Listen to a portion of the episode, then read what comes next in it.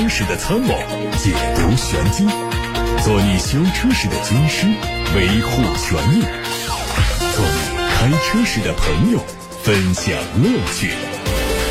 调频九二七，傍晚六点半，董涛说车，只和车友在一起。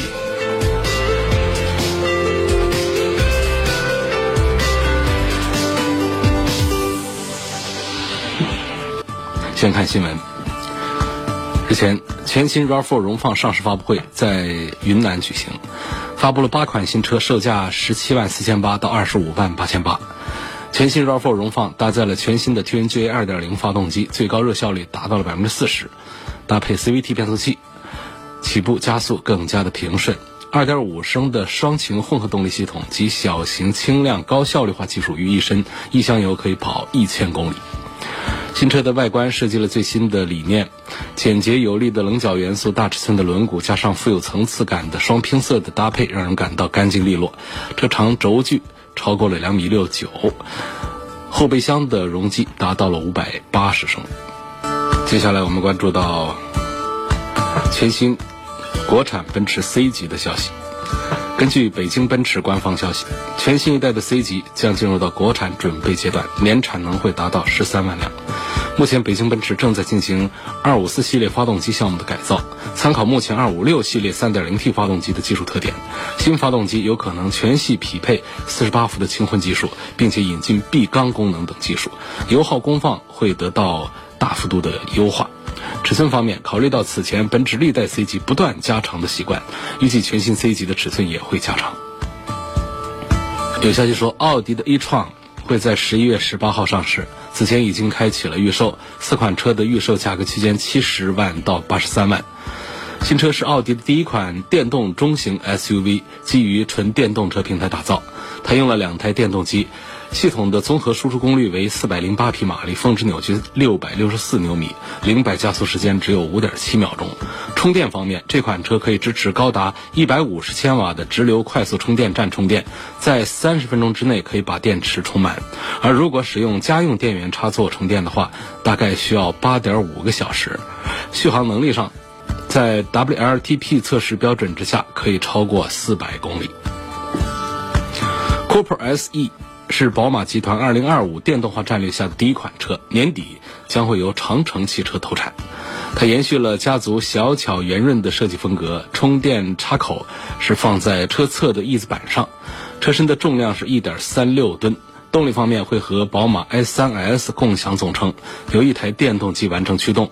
它的最大扭矩两百七，配备三十二点六千瓦时的电池组，零百加速时间三点九秒钟。WLTP 工况下的最大续航里程两百七十公里。海外媒体报道说，这个车在希腊市场的起售价约合人民币二十六万五千三，而后续会和奔驰的 Smart 纯电动版展开竞争。其实呢，这就是 Mini 的纯电动版本，它叫做 Cooper SE。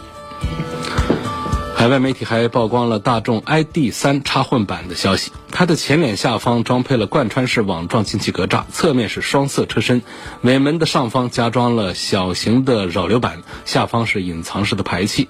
内饰方面是三辐式的方向盘，动力是一点四 T 加上电动机组成的混合动力系统，传动方面预计是六速的双离合，纯电续航五十公里。现代汽车品牌的规划显示，现代汽车后续将会开发一个全新的纯电动车平台，命名叫做 EV Only。它全新平台的发展期大概在两年左右，基于这个平台可以延伸多款中型、小型车。二零二五年会推出三十八款新能源汽车，十六款是纯电动车，将近占到一半。领克官方的消息。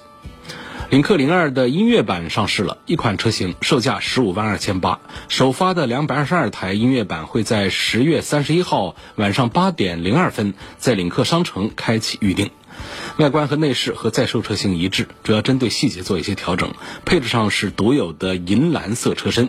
另外，针对首发的两百二十二台音乐版，官方提供了和 JBL、猫王音响等合作的魔音礼包。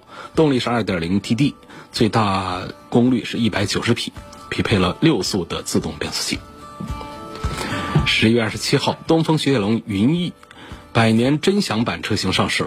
售价是十三万六千八，这是官方推出的特别版本，采用了专属的配色，分体式的大灯设计。在轮毂方面看到了双四幅的铝合金，动力是一点二 T 的涡轮增压搭配六 AT。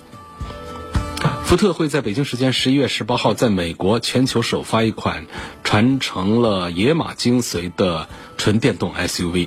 福特汽车的全球电动战略显示，二零一七年到二二年将会在全球投资一百一十亿美元开发新能源汽车，并且已经额外追加五亿美元入股到北美创新电动汽车制造企业，加速福特全球电气化的进程。今天我们先看来自董涛说车微信公众号。有朋友说，领克零一值不值得买？跟 CRV 和 RAV4 怎么比？谁的性价比更高？如果选其中一个，哪一个配置值得推荐？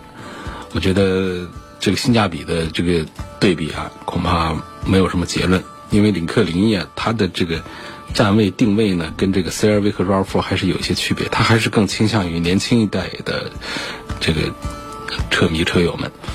领克零一呢，它有很多的时尚的元素，这些在 CRV 和 RAV4 上恐怕还是要不足一些，啊，还是要这个感觉弱一点。我觉得在领克家族里面呢，目前在 SUV 当中，我我感觉零二还是要比零一要更值得考虑一些，驾驶感受上零二要更加的有冲劲儿一些。那么零一这个车呢，在整个的价位的这个制定上呢，也比这个 RAV4。以及 CRV 要便宜一点，所以把它呢是推荐给年轻一点的朋友要多一些。性价比上，我认为是很难分出胜负来。从动力规格上讲呢，我赞成领克的要多一点，它提速会更好、更快一些。那么在如果在推荐领克零一的话呢，呃，哪一个版本这个事儿上，实际上是比较容易的，因为它没有像其他的产品一样的把一个发动机。调成不同的高低功率，让大家很难适从。它都是同样的一个一百九十匹马力的二点零 T 发动机，所有的价格上的区别都来自于它在配置上的一些小小的变化。而且，就像很多的进口车型一样的，它的安全配置都是比较齐全。那除非到了高配的时候，会有一些车道偏离预警啊、车道保持辅助啊、交通标志的识别啊这样的一些高端的配置，其他的基本上都是一样的。在这样的情况下呢，我推荐像领克这个车呢，买它的次低配，就是不是最低配，乞丐版上面的那个配置，就多个几千块钱，会多出我们现在呃大家比较认同的一些这个外观件呢一些配置，比方说像天窗，我把天窗当做外观件，因为全景天窗根本就没什么人用，但是没有的话呢，又感觉比别人好像差一点。那么像这样的配置。也包括了这个无钥匙进入，这确实是一个舒适性上是好很多的。包括外面的行李架这些东西，原厂装的还是挺漂亮的，挺好看的。实际其他的这个配置，这个舒适配置呢，这个区别都是不大的。因为从低配到高配，作为比较倾向于年轻人的一个车的话呢，它在中控屏啊，在导航啊，啊这个尺寸呢，这个中控屏的尺寸呢，车联网啊这方面。人家做的都是从低到高，都是啊一样一样的，所以我推荐考虑这个领克零一的这个次低配，不是次顶配啊，次低配。还有一个问题是二手车的，我现在用的是广汽本田的汉兰达，你肯定是写错了，呃，丰田汉兰达啊，二零一四款，二点七升自然吸气。十二万多公里没有大修，车身轻微的补油漆。问二手车能卖多少钱？还说想换哈弗 H 九的二零二零款，二零二零款的 H 九还有没有柴油版？好像是二零二零款的 H 九已经没有柴油版了，只有汽油车。好，说这个汉兰达的二手一四款好像没有这个款，你应该是一四年买的，因为在一五年就推出了新改款的，换了二点零 T 发动机，外观内饰都焕然一新的。这个汉兰达，所以你应该是那个老二点七的老款的汉兰达的最后一年买的，那那个时候只有一三款，你这个车它就口碑就没有这一代那么的好。当年说爬坡爬不上去，说这个动力没劲儿，两点七的一个自然吸气，说动力没劲儿，这都是在说汉兰达，所以它的卖价它的保值呢就比后来的二点零 T 的就要，哪怕是只有一年左右的差异，他们在价格上就会出现几万块钱的区别，所以这个价应该是超不过十八万的样子。但是你一翻年就到一五年款的这二点零 T 的话，就马上是起价在二十万了，起步就得你的二手车就是像正常的十万多公里的话，正常的应该是在二十万以上，这就不管你是什么配，总共也没几个配，啊，所以你这个两点七的老款的最后一年的这个车子，而且你的公里数其实并不算小，啊，就是比较正常的公里数，一年两万公里，你大概这。一四年的车跑了五年，五年你跑了十二万多公里，也就是两万多一年，所以这是一个并不小的一个数字，应该是在十八万以下。再看车况，你说虽然说没有大修，但是你的这个轻微的补漆，如果影响了这个外观的这个呃效果的话，你油漆做的不好的话，可能价格还会让。经销商也好，就是二手车商也好，还是这个车主也好，呃，新车的这个新一代的车主也好也好，都可能会给你砍一些价。下一个问题说，我听了你几年的节目重播，现在开的是本田思域的 1.5T，起步再加速迟滞很严重了，尤其是高速超车再加速，一脚下去啊，车子先发呆。过一会儿再冲出去，不知道这是小排量涡轮的原因呢，还是 CVT 的原因？现在想换个 B 级车，只考虑 AT，因为不在城区通勤呢，这个只用于国道高速，所以就不考虑混动了。那么，君威的 2.0T 和阿特兹的2.5，从驾控方面、质量稳定性、常规保养三个方面如何选？或者丰田的2.5 8AT、XL 2.0T 或者其他车型？我首先说这个思域，这个。就是在高速上再加速，本身这是一个后劲儿的问题，就车子要顿一下，实际上是这个涡轮增压小排量涡轮增压机器的一个特性的一个问题。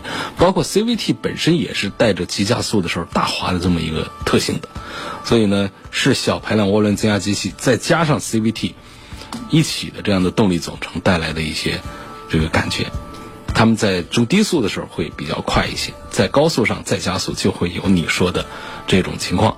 接着你要换车，那么在别克的君威和马自达的阿特兹这个方面，我认为驾控方面还是君威的这个产品要美系车的这种轿车的这种稳重底盘带给人的感觉要更好一点。阿特兹的其实也还挺棒，呃，跟君威比呢稍弱一丁点儿。这个阿特兹的产品呢，大家像这个马马自达的产品，大家开过的，像它这个自然吸气的车子呢。实际上，在提速的时候呢，是平顺有余，但是冲劲儿是不足的。我们更多的像刚才说的这个小排量涡轮增压机器一样的，我们更多的是中低速的这种提速的响应，这种表现。实际上，这个在君威上，我们在实际开的时候会感觉到这个扭矩足够。然后在质量稳定性这个方面呢，马自达的产品在日系车里面也是不占便宜的。我们常说日系车的质量比较好，还是常说丰田、本田和日产。而像马自达呀，呃，这个这个其他的一些这个日系产品的话呢，质量的稳定性还是要弱一点的。常规保养这方面，别克的车的保养不算便宜，马自达的还算便宜一点。但是综合在一块儿的话呢，我还是向这位网友推荐看一看别克君威的这个 2.0T。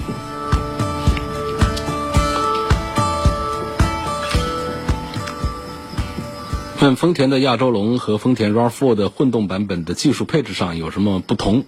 实际上，在一个丰田的大的平台之下，他们在混合动力上用的是一样的技术与一样的这个总成，这个没有什么具体的区别。其他的配置的不同的话呢，就可以参照一下配置表来说了。现在我们看一看来自。八六八六六六六六的留言提问：在十堰买的新车有贷款，能在武汉上牌吗？没问题，这跟有没有贷款没关系，在哪儿上牌跟你贷不贷款没关系，那是你和银行之间发生的关系，那根本就不是你和 4S 店之间发生的关系。那就算你和 4S 店之间发生了什么样的金融的关系，这跟上牌照都没有关系。车所有权到了你的手上之后。你在哪儿上牌？除非是北上广深这样的一些行这样的一些限牌的一些地区，其他地区都是拿着你的全套的正常的资料，加上没有问题的车，到任何一个车管所都是可以登记上牌的。啊，下一个问题说，我想问一下，新宝来的手动挡、新朗逸的手动挡、新领动的手动挡、新轩逸的手动挡、卡罗拉的手动挡对比一下，啊，这跟手动挡干上了。想买一个手动挡，这个我支持，没有什么问题。实际上呢，这些手动挡起码你说跟这个大众的一些双离合相比的话，其实用起来要踏实的多。我们开车的频率又不高，呃，这个又不是天天在路上跑着，天天在路上堵着，给人带来的这种不方便，其实也并不是那么的突出。但这一组当中呢，我还是对大众的手动变速箱的印象最好。手动变速箱在大众的这个。调教下、装配下、匹配下，它换挡的感觉是最顺畅的、最舒服的。这一点，我们拿个日系车、拿个现代的车去开去做对比的话，这个差异是非常的大的、非常的明显的。所以，喜欢买手动挡的话呢，我还是赞成在这位朋友自己列举的新宝来呀、新朗逸呀这些产品当中优先的看一看。下一个问题说，钥匙没电了，我该怎么办？这大概应该是讲车钥匙没电了该怎么办啊？绝大多数车的司机这一侧的门的把手那个地方呢，是隐藏了一个钥匙孔的。这个钥匙孔呢，有的呢是暴露在外面，有的呢是会有一个小塑料盖儿盖着，有的呢直接就是这个拉手手柄的外壳是可以撬下来的。这个小心一点。呃，我们拿着这个，我们的遥控钥匙是可以拆分的。你你仔细研究一下，很多人这车都开旧了，还没有打开过。那个遥控钥匙，那个遥控器，你可以把它拆出一把金属钥匙出来。那个金属钥匙呢，你就拿来当小起子用，然后把你这个车门把手上面那个塑料盖儿，因为车型不同，那盖儿在哪儿，我这也说不清楚。呃，像大众比较多见，他们会在把手的底下有一小块儿，呃，把它给就就。顶头上一个小的零部件把它给拆下来，还有一些整个把它拆下来，还有一些像这个宝马车呢，他们会没有遮盖的，有的直接就把它暴露在外面那个钥匙孔。那么我们把遥控钥匙里面的金属钥匙把它拆下来捅进去，至少车门是可以打开。但是说车能不能打着走，就得看你这车里头是带钥匙还是不带钥匙的，这只能解决你进车子的问题。如果说里头有插钥匙孔的。点火开关的话，这车子是可以打着走，没有问题。但是呢，很多车现在啊，里头啊全是这个按钮式的启动机构。那么我刚才讲的是打开车门，进到车里之后，车子还是响不了车的。所以这种情况下呢，我们还是要第一呢，给这个遥控钥匙换电池；还有一个办法呢，就是把你的备用钥匙。找回来，包括打车回家去拿钥匙等等，所以这就提醒大家啊，这两把钥匙啊，还是要都放在自己好记的地方，有个固定的位置放这个备用钥匙。备用钥匙最好是不要放在车上，还是放在家里或者说办公室里面比较可靠的一个固定的位置，比较容易想起来，比较容易找到的。这是关于这个钥匙没电了该怎么办的问题。呃，还有一个朋友也问到一个没电的问题，就问到这个电瓶没电了，该怎么打火？怎么搭火呢？首先你自己是不是就带了这个搭火线？如果没有的话呢，你是不是找别人很容易在路上拦得到人借得到这个搭火线？这个东西是必须有的，没有的话咱们是没办法做。那么搭火线呢？呃，怎么接？可能好多人没有接过的就没有经验，安全还是其中的一项。接的不好的话，还是有这个这个摩擦起火的风险的。呃，一般会认为呢，有一些先后的顺序，比方说先负极后正极，就你先把两个车的负极把它连起来，再连两个车的正极，这是第一个先后关系。第二个就是先接有电的车，再接没电的车，这么一个关系。第三个呢，就是先熄火再启动的一个关系，就是你两个车都让它静止着，把线连上之后呢，你给这个。有电的车把它打着火，然后你再过来启动这个亏电的这个车子。打着之后呢，你不要以为就没问题了。你不充电个十五二十分钟的话呢，恐怕也是不靠谱。高跑呢，你再熄火它就又打不着了。所以要不是原的原地或者说走动一下，跑个十来分钟以后，你再熄火，可能还是有电可以让你再打起来。这种情况之后。我们要及时的检查一下电瓶的状态，这到底我这次是因为不小心忘了关灯导致的电瓶亏电，还是说这电瓶啊它就已经是该到了更换的时候了？就我们需要把这问题解决，要不然的话，你下次又得碰到这种打不着火、打不着火这种情况，其实让人是很尴尬、很头疼的。再把这个先后顺序跟大家强调一下，就是先后关系：先负极后正极，先连负极，那根线连上，通常是黑线；再连正极，通常是红线。先接有电的车，再接没电的车。在接的时候呢，两边的钳子要看好，它们最好是在一种放在塑料上面，它们不要跟金属的这个接触上。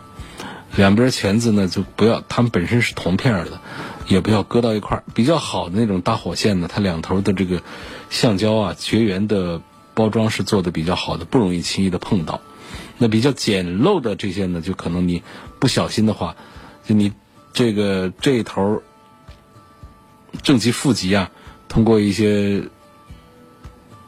这个车身的金属件，或者说直接两个钳子放到一块儿了，碰着了，然后你在有电的那个车上，你又把正负极的电瓶给接上了，这个时候就会出现啪的一下碰火花，这肯定是有危险、有风险的。所以这就是要注意，在接电的时候，两边钳子一定要处在绝缘的状态，它们只跟电瓶的电极相连接。不要跟其他地方连接。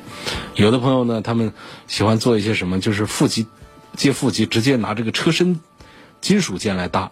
这个搭呢，好像很多也都没有出什么问题。但是我建议就不要这样做，咱们老老实实直接来接这个电桩，呃，会好一点。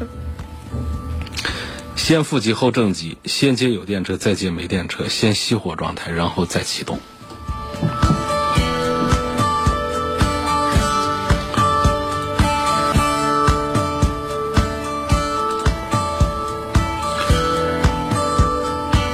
继续来回答大家的问题。问雷克萨斯的 ES 是买它的混合动力好呢，还是买它的2.5升的自然吸气的好？ES 里面的 ES 这个车的这个核心的卖点是卖什么呢？它就是啊卖它的这个质量稳定，啊卖它的这种车内的这种舒适。这种感受，别的方面呢都很一般，但是呢，实际上这些年雷克萨斯啊，它的质量控制呢还没有老车做的那么的好。在雷克萨斯的这三个动力：2.0的自然吸气、2.5的自然吸气和2.5升混合动力当中啊，我还是觉得混合动力的 300h 是最值得考虑买的，因为2.0的自然吸气呢。价格打到了三十万，它也确实是太慢了，那个油门是太肉了。我这个车是不追求动力，但是你太肉了，这个也也不像话。那么到了两点五的时候呢，它的价格已经跟这个三百 H 啊，价格是比较接近了。这个时候呢，我们就要体验一下两个车通过对比驾驶，感受到油电混合的，虽然说直直接讲它的提速成绩差不多。但是那种高级感和科技感，是纯两点五的自然吸气带不来的，所以我赞成呢，还是多花那么两万块钱来考虑这个低配的三百 H。来看看互动留言板上王女士的留言，她是要维权呢，她的车是二零二零款的风神 AX 七，这车呢，她的问题是九月二十九号付的定金，十月八号提的车。十月十号就有售后让我去店里升级，第二天我去店里选号牌，销售办完上牌的手续之后，也是叫我去升级。对方多次强调只是做一个简单的升级，所以直到我发现维修师傅动了螺丝，才知道他们不是升级，而是召回，要更换真空助力泵，而且同一批次的车都有问题。因为车子还是新的，我提出要换车。4S 店刚开始说厂家答应了，而且当时也没有把正式牌照给我，我就一直以为他们是要办理相关手续。到了十月二十六号，我的临牌要到期了，还没有人联系我。我到 4S 店去咨询，才知道厂家又不同意换车了。对方说会跟厂家协商，并且给我挂上正式的车牌。今天他们告诉我不能退换，我觉得非常不合理。如果我知道车是要被召回的，我肯定是不会上牌照，因为我认为 4S 店的行为呢涉嫌欺骗消费者。希望节目组可以帮我维权，我要求退车。王女士的这个表达是非常逻辑很清晰的，嗯，表达的很流畅。大概意思就是，车子在 4S 店还没有办完上牌的时候啊，就做了一次召回。这个事情呢，它确实是比较容易出争议，因为上牌照和不上牌照这个时间节点，对于汽车三包法规来说，它不是一个关键节点。这个关键节点还是在于我们付款提车了，呃，就是买了车。过了几天，让到店里去做召回，这跟上不上牌照没关系，所以它是三包法规当中的一个一个正常的一个维修关系。在这种情况下呢，厂方修改了一次意愿，先是说啊，这是据四 S 店说啊，厂方先回同意了换车退车，后来又不答应了，这个变化呢？其实也无可厚非，因为这个最终他是同意换和不换，他是否合乎这个三包法规的规定？呃，看最终他最终不管是换还是不换呢，三包法规里面没有对这种情况做出一个明确的规定。然后呢，消费者现在认为四 S 店有欺诈，这个就需要有一些证据。比方说，我们来分析一下这个情况，关键词在“升级”这两个字儿上。那么提车两天之后，销售让去店里升级，怎么解释这个升级？我们消费者的理解是，这是一次电脑啊、电子电控方面的一个升级，像手机经常要更新系统一样的升级，觉得无所谓。但是后来发现不是一个这样的升级，而是说更换了真空助力泵这么一个操作，他觉得这个是欺诈，这个恐怕如果是对簿公堂的话，也拎不清。恐怕这个欺诈的这种罪名是没有办法成立，所以这是我根据王女士的这一番描述呢，对这个事情的一个理解。还是说，通过这个事情，我们讲这个风神的 HR 七是不是这个产品的就质量啊这方面都有一些问题呢？你这个案例里面就显示它确实是有质量问题。你真空助力泵，呃，不一定是说现在坏了。而是说这个批次本身是有问题，有问题的话，产品质量问题，这个是靠实的，啊，所以我们只能得出这样一个结论：这台车，这一台车个体，它是有产品的质量问题。针对这个质量问题，店里代表厂家做了更换部件的这么一个处理。从目前的情形来看，似乎没有违反三包法规里面的任何一个条款，所以你现在这位王女士要求退车。恐怕是很难得到法律上的支持，但是我们特别理解王女士的一个心情。换做任何一个人，就算是换做这个封神自家的人，你想象一下，我这车还没上牌照呢，我提车两天，你就要给我做召回，他心里都很难过，觉得我买到的是一个产品质量并不好的车。这个心情我们特别能够理解，但确实是从这一番四 S 店的操作来看。没有违反汽车三包法规的规定。对比一下艾力绅和奥德赛应该怎么选？呃，过去的艾力绅的它不是奥德赛，那么现在呢改款之后的艾力绅呢，实际上就是奥德赛的一个 Plus 版。我们会看到这个灯也大一些，logo 也大一些，尺寸也略大一些。尽管我们都知道他们确实是同平台、同总成、同动力总成的啊这么一番车，但他们车上的区别还是不小。一个是价格上有区别，第二个就是配置上也有区别。就大家完全可以把它放成一个什么？就是这是一个呃厂家生产的，尽管确实是两个厂家，我们可以把它看作一个厂家生产的不同的配置的。那这个一系列的产品，那么至于怎么选的问题的话呢，这具体分析就是在静态表现上呢会有一些区别，在动态表现上是区别几乎是没有的，是看不到的。那么静态表表现上看到它在价格上的爱丽绅的定价要高一点，它其实它的配置也确实是要高一些，所以这个也不能说谁价格便宜谁的性价比就更好一些。因此呢，我觉得，呃。奥德赛的设计呢，包括它的配置，更倾向于家用消费者。艾力绅的配置在家用的基础上兼顾了一些更多的商务的接待。那么价格的差距呢，也完全是被实用的配置弥补过来了。